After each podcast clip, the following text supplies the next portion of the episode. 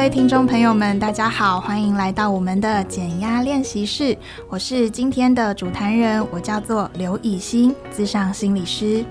Hello，大家好，我是减压练习生易德。其实呢，我们今天要来谈的主题是情绪。其实很多人呢都深受情绪的困扰，情绪充斥在我们的生活当中。但是呢，很多人会因为情绪不断的内耗，所以呢，想要问一下，哎，以欣心理师，您在临床是不是遇到特别多人会因为情绪这方面出现一些困扰，甚至一些麻烦呢？没有错，谢谢易德的这个提问，很重要。因为确实以我是心理师这样子的场合跟职业来讲，其实确实会遇到蛮大量的来求助的案主也好，或者说我们有时候开办一些课程啊、讲座等等，那来上我们课程的一些学员也都会跟我们提到说，诶，有时候就是这个情绪很奇怪哦，他都是会起起伏伏的，他不见得每次都。是觉得说自己好像，呃，是不是有忧郁症啊？怎么每天都不开心？他不见得觉得自己每天都不开心，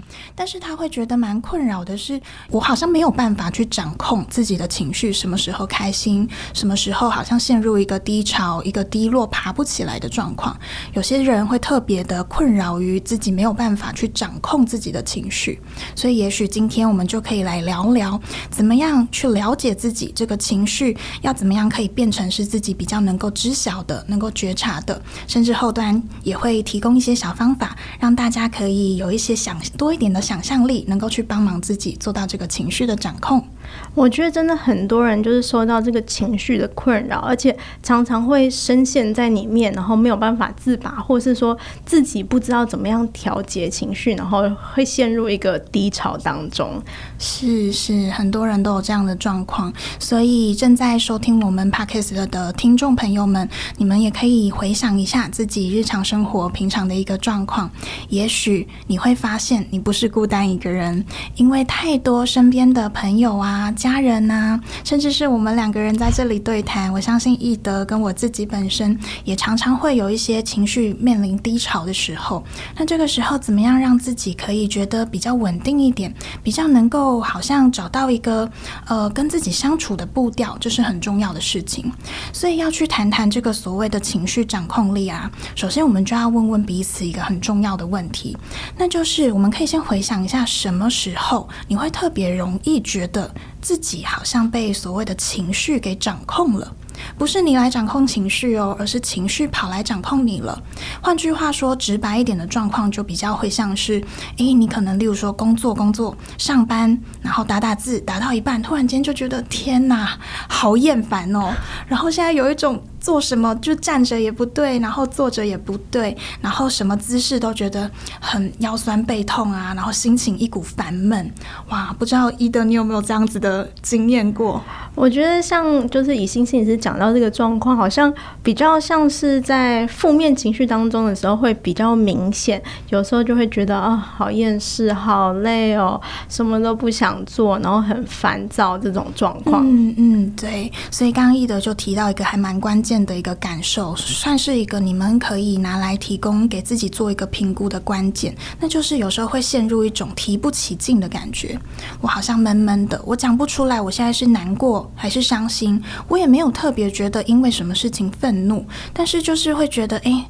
呃，台语叫做森森呐，就是奄奄的、病奄奄的那种感觉，然后也没有真的就生病，但是就是气闷闷的。好，那除了上班会容易有这样的状况之外，其实有的时候人际关系之间，例如说举个例子，很常碰到，例如说跟我来谈的这个案主啊，呃，他们可能跟谁约好说，哎，周末我跟一群朋友要去聚餐，或者是跟我的好闺蜜、好姐妹、好妈吉们，就是要去做一些有趣的事情，结果时间快要。到的时候，突然间临时有谁不能去了，或者是像前阵子有没有这两个礼拜不是常常一直有台风吗？哦，对，哇，一个台风来，很容易可能又打乱了原来的行程。像这些时刻啊，有时候就是。呃计划赶不上变化的时刻，那你原本已经期待要去做的事情，它又被这个变化给打乱的时候，其实也很容易出现这种，哎，我的情绪被左右了，我的美好的约会泡汤了，我期待好久的一件事情，它没有办法完成了，其实也很容易出现所谓的沮丧感。嗯，有一种失落感的感觉，嗯、对不对？是是是，原本都 期待好久了，对，你知道吗？我还有朋友是遇到，就是他要去冲绳玩，哇，然后刚好就是前阵子那个杜苏芮台风嘛，然后还有后面又接着这个卡努的台风，就是整个大打乱他的计划，然后他期待了好久，尤其前面就是又疫情好几年嘛，他已经好久没出国了，嗯、真的，结果整个计划大打乱，所以这些时刻我们就可以知道说，从这个日常。生活当中可以去窥探到，很多时候我们的情绪会被左右，大致上可以归纳出几个很重要的特点，大家也可以帮忙自己检视一下。第一个部分是，诶。当我觉得我现在正在做一件事情，可是这件事情没有这么的称心如意，我觉得做起来没有特别的有成就感，没有特别的觉得好像很享享乐在其中，就如同刚刚前面我们所讲到，有时候上班为什么会出现这个状况？为什么会有 Blue Monday？就是很有可能你做着做着，你发现自己在做的事情，不见得是你非常积极想要投入的，不见得是你在做的时候觉得自己能够感受到很强烈的乐趣感。比较没有动力这种感觉，是，是，但没办法嘛，人要生存，不是说每个人的工作都可以当兴趣，兴趣都可以当工作，没错。所以难免，例如说上司啊，可能交办你一些什么事情啊，或者说有一些人情压力呀，或者我们也蛮常听到，他可能就是呃，例如说业务员，那他有所谓竞争的同行竞争、同事之间竞争的压力，这种种种的人际关系上面的压力，都很有可能会让他觉得。做一件事情做起来没有办法那么的呃顺畅，或者说会觉得有点约束，有点绑手绑脚的。那这是第一个部分，特别在不那么称心如意的时候，你可能会特别觉得被情绪左右了。好，那就接着讲到第二个部分喽，那就是也是跟我们前面提到的这些例子有些相关的。当我们遇到一些没有办法掌握的变动的时候，哦、像这个台风突然跑过来，然后就这样，哎，他那个来台湾之前本来还说是一个穿心台嘛，但，后来又在那里上下移动了一下，就是这些都是像天后啊，然后像别人的行程啊，像是人心啊，这些可能都是没有办法掌握的变动。那我现在想好了一件事情，可是它不一定会照这个计划发展。这个时候，因为我会有一种自主性跟我的掌握感被剥夺掉的感觉，这是比较深的、比较心理上的，不见得是在意识层面的。但是因为有这样子的东西，如果长久累积下来，你也会很容易在那一段时间就陷入一个低迷的，或者是有一些人他不见得展现的形式是以一种低潮的、闷闷的、不开心的。有一些人他是会很焦。焦虑的哦，就是他是相反，他会很有力量，疯狂的想要帮自己找事情做哦。是因为不如预期嘛，所以才会有就是反向，想要一直想要去掌握，试图掌握这种感觉。是哇，我发现易德你非常的有觉察力，没错，应该也有偷偷的，就是不小心敲到你自己的经验的感觉。你你说的非常好，因为当我们面对这个无法掌握的变动，除了沮丧跟低落是一种应对的可能性之外，你刚刚说的另外一个就是。变成焦虑，我要去做更多的事情，去把一件可能要失控的事情 hold 住，那他也会变得非常的疲累。那可能觉察力高一点的人也会发现说，诶，我现在处在一个高度焦虑的状态。可能大后天的一个报告，我就觉得说，诶，我可能上个月就准备好了，可是我到现在还是失眠，还是在为那个大后天的报告烦恼不已、忧愁不已，很害怕没有办法做好等等。他可能就会出现一个可能影响到他的睡眠，影响到他的食欲，或者短时间内会让他整个人出现出现一个很烦躁的状态，也都是有可能的。好，那这是针对第二点，就是无法掌握的变动的这个特色。好，那再来讲到最后一个第三点的部分，什么时候我们会觉得自己被情绪左右了呢？第三点就会是对未知的一个焦虑跟恐惧。因为其实它也跟前面两点讲的东西蛮相似的，只是它更强调在还没有发生的事情。我们有时候会对于还没发生的事情会有很多各式各样的想象，杞人忧天的感觉。没错，例如说，可能呃，假设啊，一样再举一下这个台风的例子好，因为最近真的就是这个一堆台风的时刻。假设说，哎，这个气象预报它目前为止是说，哎，这个台风可能会往台湾的北部走，那可能不一定会去影响对台湾的南部有很大的影响。但这个时候呢，就会有一些人，呃，可能会有一些很经典的行为，例如说，疯狂的刷新闻，不断的就自己去搜寻那个什么呃台风的警报，哎，气象预报，然后现实呃现在的这个台风的最新动态啊，疯狂的看一下，哎，到底会不会造成什么灾害啊？哎，我家这这这个窗户到底要不要把它贴起来？我要不要去准备这个堆沙包？我需要做到这样吗？对于那个还没有发生的事情，我不知道会发生什么事情的时候，我会变成是在原地，有一点不太知道我现在能做什么。那他会一样哦，可能就会分成两大类型的人。一种人就是会哦，好，我什么都做，我能预防的我都想办法去预防，然后把自己搞得好累，就觉得说天哪，我的情绪到底发生什么事情？我为什么要为这一件事情这么的焦虑？我不能够好好的去应对就好了吗？那另一种人可能就会陷入一种卡住的状态，我就会觉得说，诶，那我现在想规划旅行。我也不能规划了，不知所措。对，不知所措，因为就是这个台风到底会不会来搅局，我不晓得。还有，我现在如果规划了，就算我坚持想要去，我的我的伴侣或者说跟我一起去聚会的朋友，他们会不会临时就改变心意了呢？这些好像都是未来才会发生的事情。那如果真的发生这些事情怎么办？那我不如就现现在这个现况，我不要做事情好了。我也不知道我该做什么才是对的。嗯，他反而会陷入一种很僵局的一个局面，好像就待在这里。我很想做些什么，可是我又不认为我做些什么能够改变这个未来发生的事情，因为我就是不晓得，感觉有一种无力感会在心中蔓延开来。没错，讲的非常的关键，因为这个感受就是一种无力。所以当我们会觉得自己被情绪左右的时候，很长我们会需要先帮忙自己去稍微辨识一下，到底此时此刻的自己出现的情绪可能是哪些类型。像我们刚刚在聊的这个过程当中啊，就出现了几个很关键的哦，像是沮丧啊，因为本来。说好的不能去了，就可能会沮丧，嗯，然后会失望啊，因为可能事情没有办法照自己的预期去发展，那可能会觉得厌烦，会觉得焦躁，然后还有刚刚易德提到的，会有一个很浓烈的无力感、无助的感觉，面对这个未知的焦虑，所以很建议各位听众朋友们可以先帮忙自己，当你发现自己有一点情绪上面的不舒服，然后又不知道自己怎么回事的时候，先试着停下来，脑。海里面先扫过刚刚我们所讨论到的各式各样的情绪上面的词汇，你在做的这第一步叫做我们所谓的觉察。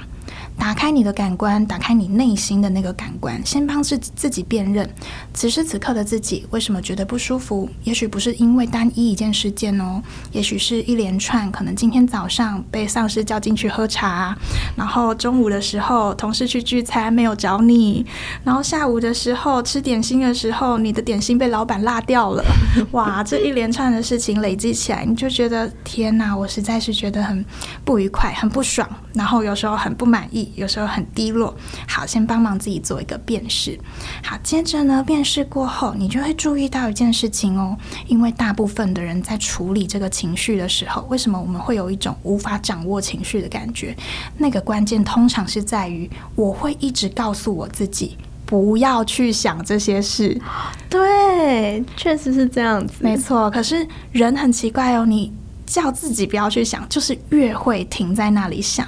所以这这个真的是一件非常关键的事情。当我们越强迫自己说“诶，不要去想，不要去想”，你却还是会忍不住一直想的时候，这时候你就要让自己试着停下来。当你叫自己不要去想，你其实还是嗯，这是没有用的事情，你还是会一直去想的。就像我现在跟易德讲说，诶，我前面有一杯水，你不要去看它，你会不会想看它？会不会自由自就是非常不由自觉的就想要看它？对，不由自主的就看着它，其实就是这样子，非常清晰简单的一个概念。所以，我们反过来在辨识情绪过后，我们下一步的就是要去看一下。那既然我不去想这件事情是无效的。那不如我就给自己约定，跟自己约定好，也许三十秒钟，也许五分钟，也许十分钟，我给自己允许在此时此刻的一段静下来的静心的一段时间，然后我试着让自己就真的去想一想，关注一下，问问你自己，我怎么了？我在想些什么？我的脑袋里面没办法控制，一直闯进来的那些画面是什么？是刚刚那个上司的表情，差点讲嘴脸，不要这样子。有些上司他可能只是好意，好，就是这个上司的表情，或者是说，哎，你中午看到同事们就这样三两结成群，然后呃结伴结伴出去吃饭的那个背影，好，你就会知道说，哎，你 care 的东西是什么，你真正在乎的，忍不住一直去想的是什么，那我们就真的就去把它想过一遍。这个时候，你反而想的时时间才会真正的缩短，因为你一直克制自己不去想，可是它一直冒出来，它在这个状态才会反而延长你被这件事情困扰的时间。但是如果我们反过来反向操作，我就真的去正视它，这也是我们第二步在强调的，从觉察移动到第二步，我就去正视。可是这个正视有个关键哦，我们不去批判，因为很多的人会责怪自己，会觉得说，诶，我干嘛那么无聊？同事有他们自己同事自己的一群啊，那我可能也许平常没有那么多的工作跟他们是一起的，那本来他们就会比较好，我可能就比较独立工作，那有什么关系呢？可能会会觉得说，诶，自己是不是想太多？自己是不是太太斤斤对，太玻璃心，太斤斤计较？哦，好多的批判就跑出来了。甚至有一些人，他不见得是直接的责怪自己，他会直接去批判说，诶，我现在有这个失落，我现在有这个沮。上是很不应该的事情哦，对，会觉得自己有这样的情绪是不应该的，甚至有一种很常见的，不论是在学校的场域，还是在职场上，在只要有人，就是人跟人相处的场域，有一种情绪特别容易被压制掉，那就是嫉妒哦。对，例如说你在这个竞争的过程当中，你看到谁比谁的条件比你好，或者是呃，可能谁被。呃，老师啊，或者是上司啊、主管啊夸赞了，那你可能心里面就会有个小小的不愉快，很怕自己做得还不够好。可是这时候你会很用力的想要把自己的情绪给压制下来。那这些时候，其实像嫉妒这个情绪就很容易，因为可能也受到我们文化的一个影响，大家很容易去把它否认掉、压抑掉。可是我必须要说，不论是刚刚举例的这个嫉妒，或者是前面不断提到的，你会沮丧、你会失望、你会难过、你会愤怒，甚至你会觉得有时候心生不满等等，这些都是人正常会有的情绪。我们在觉察自己的情绪的时候，不需要太着急的去批判它，不需要去觉得说，诶，我有这个嫉妒，诶，我是不是一个小肚鸡肠的人？然后就开始对自己有评价了。一旦对自己有评价，你就会很快的想要去压抑掉，很快想要去否认掉。可是时间拉长，它就变成是更长久的一个情绪上的一个隐忧。那不如我们就试着大方承认，对，当我今天看到这个状况的时候，我确实心里面会有点难过。因为我的难过可能来自于，那我什么时候我也在期待自己有一天也可以被称赞，我也在期待自己有一天能够被认同，能够跟他们一样三五三五成群结队去一起吃吃吃饭聚聚餐。好，我承认我的这个失落，可是我不去说自己的这个失落是不对的，不应该存在的。这个时候你就在做一件事情，那就是接纳我们自己。这是一个陪伴自己的过程当中最首要要做到的一件事。你能不能允许自己有时候不那么的完美？你能不能允许自己有时候不那么的正向？我们都会有负面情绪的。这是在处理情绪、管理情绪，以及甚至我们说要去让自己不再是好像被情绪掌控，而是可以反客为主，我来主导我的情绪，一个很重要的关键点。我能不能先做到接纳这件事情？我觉得刚刚以心心理师讲到的这一群人，他是已经有点意识了，他知道说自己应该要去面对他，处理情绪，接纳情绪，甚至是说可能自己真的是因为情绪而困扰，而且想要去解决的人。嗯、但是我发现，就是现在社会中有好多人，他们是反而是想要去，就像刚刚您讲到那个嫉妒的部分，想要去否认，想要去压抑，想要去忽视。忽略这样的情绪的存在，尤其是负面的情绪，嗯、就觉得自己好像不应该这样子，然后就会想要呃忽视它。但是其实负面情绪是不是应该都是我们呃身体或者是心理的一个小小的警讯，或者是说要提醒我们说，哎，是时候要照顾我们自己这种感觉吗？是，我觉得讲的非常好。不知道易德有没有看过？还好几年前有一部动画电影，就是叫做呃脑筋。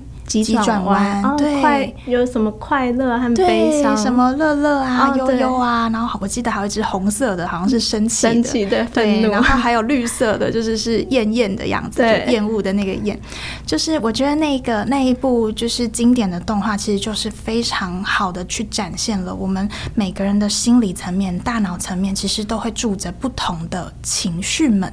那这些情绪们会在你的生活当中碰到某一些事情的时候，他们会跳出来展现，就是你现在此时此刻的状态。对，所以其实有的时候我们可以这样看，这些会跑出来的情绪，不论你认为它是正面的还是负面的，它们一定都是有功能的。例如说，这个悠悠就是我的这个比较低落的、比较忧愁的这个层面跑出来，它去操控我的大脑的那个时间点，它其实是在提醒我，我该慢下来我的步调了。我碰到了一些让我觉得有点沮丧。有点没办法去预期或者控制的事情了，我需要透过这个低能量来让自己休息了。所以他们每个人都是有功能的，并不是说诶，只允许乐乐，也就是快乐的正向的这个样子的形象存在的。每一个情绪都是有它存在的必要跟功能。所以能够先不去做到所谓的否认啊、压抑啊，虽然很难，可是它是可以练习的事情。我记得就是电影里面的桥段，好像也是有讲到这个部分，就是好像小女孩悠悠，好像自己觉得说小女孩应该只需要快乐就够了，她自己。就是这个悲伤的情绪好像不是很重要，她自己想要躲起来或者想要离开，就是希望让小女孩一直快乐。但是情绪我觉得是需要比较的，你就是有高有低，你才会显得有悲伤的时候才会显得快乐有多么的珍贵嘛，就大概是这种感觉。是，是，我觉得这真的是说得很棒。只有呃，你有相对的概念，你有悲伤的时候，你才会更知道这个幸福的当下，你会你会感到多么的愉快，多么的想把握。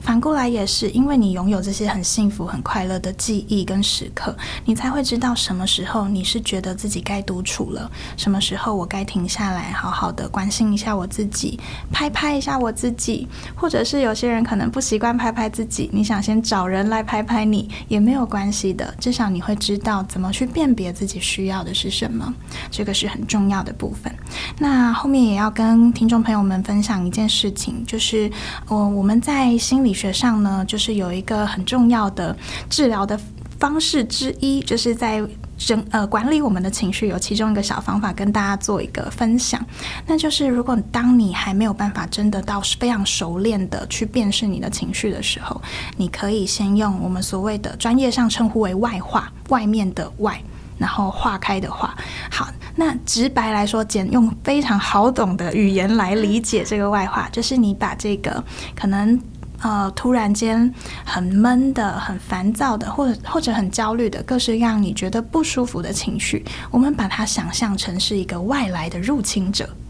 这个外化的外嘛，那你把它做一个命名。例如说，假设我今天工作到一半，我突然间好，假设今天是星期一好了，假设那如果这是星期一，我就觉得说昨天才刚休息完，怎么好像没有休息到，没有充电到？那现在呢，我是不是要我很很想就下班了，可是我没办法。那这时候我就命命一个名，把我的低落，把我的烦躁，就假设取名叫做呃凡凡好了，乱取 好，那我就知道说，诶，这个凡凡来敲我的门了。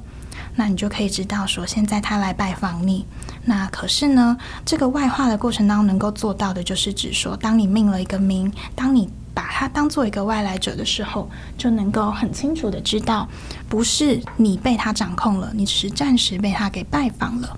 那等过了一阵子，你也确实的迎接他，然后后面我们就请他就是回去他原来该待的地方，你就可以再转换一个心情。这是比较前期我们在做练习的时候可以试试看的事情。所以就是要先觉察感知，然后呃认识这个情绪，嗯、就是就是哦，原来他来了，我现在感受到这个情绪这样子，嗯嗯嗯、然后不要去批判，不要去否认，就是。接纳他，接纳自己有这个烦躁的情绪是没有错，就是这样子的一个过程。他其实也可以把它想象成一个很童趣的过程。那我相信做起来应该也不会到太困难，是一个有趣的可以试试看的方法。那如果就是，即使是面对负面情绪，不管正面、负面情绪，其实都是可以运用这样子的方式来先认识这些情绪，了解自己，说原来自己有这些情绪，嗯、然后再进一步再想说要怎么样去